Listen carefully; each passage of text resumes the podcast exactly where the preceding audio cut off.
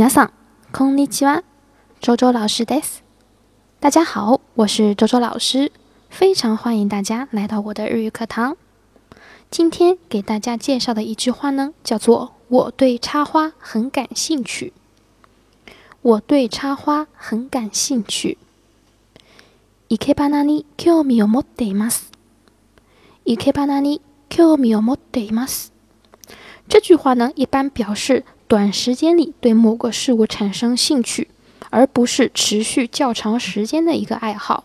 而这个いけばな，也就是插花，可以替换成其他你感兴趣的事物，啊，比如说 A A 对吧？电影啊，或者说旅行，旅行都是可以的啊。好，我们来看一组对话。お花好きですか？え、いけばなに興味を持っています。好，首先第一个，o h a i はな好きですか？k i 表示什么？喜欢啊，喜欢。大 k i 如果把喜欢前面加一个大呢，就表示最喜欢，特别的喜欢，对吧？